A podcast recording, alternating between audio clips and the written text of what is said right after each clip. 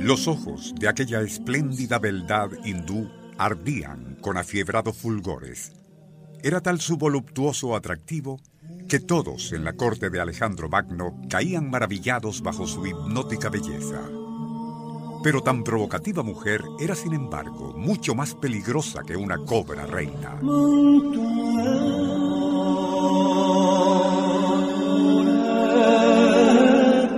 Ello se debía a que antes de ser enviada como regalo para Alejandro por un maharaya hindú que ansiaba su muerte, el organismo de la seductora hembra había sido gradualmente acondicionado con dosis cada vez mayores de aconita, un muy letal veneno.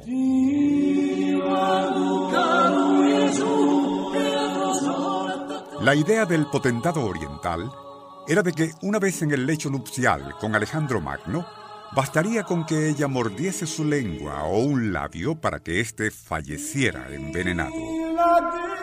Pero Alejandro no caería en la trampa mortal, pues Aristóteles, su maestro, adivinando en la febril mirada de la bellísima mujer, no a la pasión, sino a la muerte, previno a su discípulo.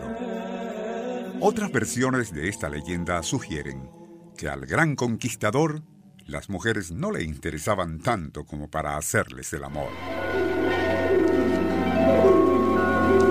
Nuestro insólito universo. Cinco minutos recorriendo nuestro mundo sorprendente. Sea cierto o no lo relatado al inicio, ello revela a qué extremos podía llegar el ingenio de los envenenadores del pasado. Una vocación tan antigua que la primera sociedad de envenenadores conocida funcionó en Italia 330 años antes de Cristo estando dirigida por respetables matronas romanas, Cornelia y Sergia. Locusta fue otra envenenadora romana, famosa por el letal ingenio de sus pócimas. Contratada por Agripina, madre de Nerón, para que asesinara a Claudio, emperador, le preparó unos hongos tóxicos, pero en forma tal que su efecto fuese demorado. De allí que los esclavos encargados de probarlos primero como precaución al no presentar síntoma alguno, Claudio procedería a comer tan exquisitos hongos en abundancia. Luego, según costumbre de la época, se retiró al vomitorium para regurgitar y aliviarse. Pero los conspiradores, y como precaución adicional, habían impregnado con otro veneno aún más fuerte a las plumas del ave con las cuales Claudio se haría cosquillas en la garganta para inducir el vómito.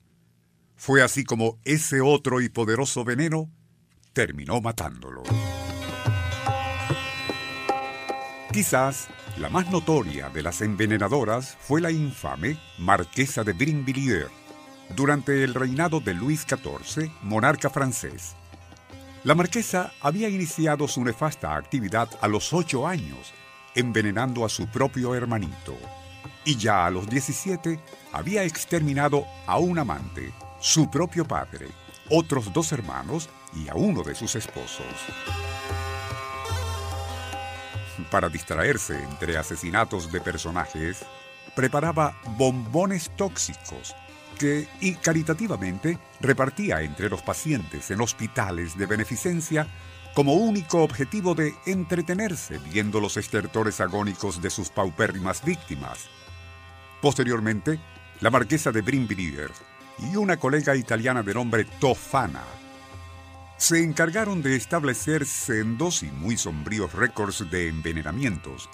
500 personas la francesa y 65 la italiana. Italia y Francia exportaron su tóxico monopolio y así expertos envenenadores de ambas naciones siguieron a los ejércitos de Carlos V y Francisco I estableciéndose en la mayoría de las naciones europeas, incluyendo a Rusia.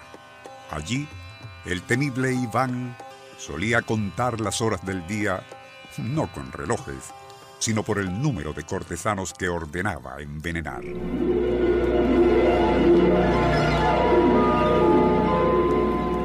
Nuestro insólito universo. Email insólitouniverso.hotmail.com Autor y productor Rafael Silva. Apoyo técnico José Soruco y Francisco Enrique Mijares. Les narró Porfirio Torres.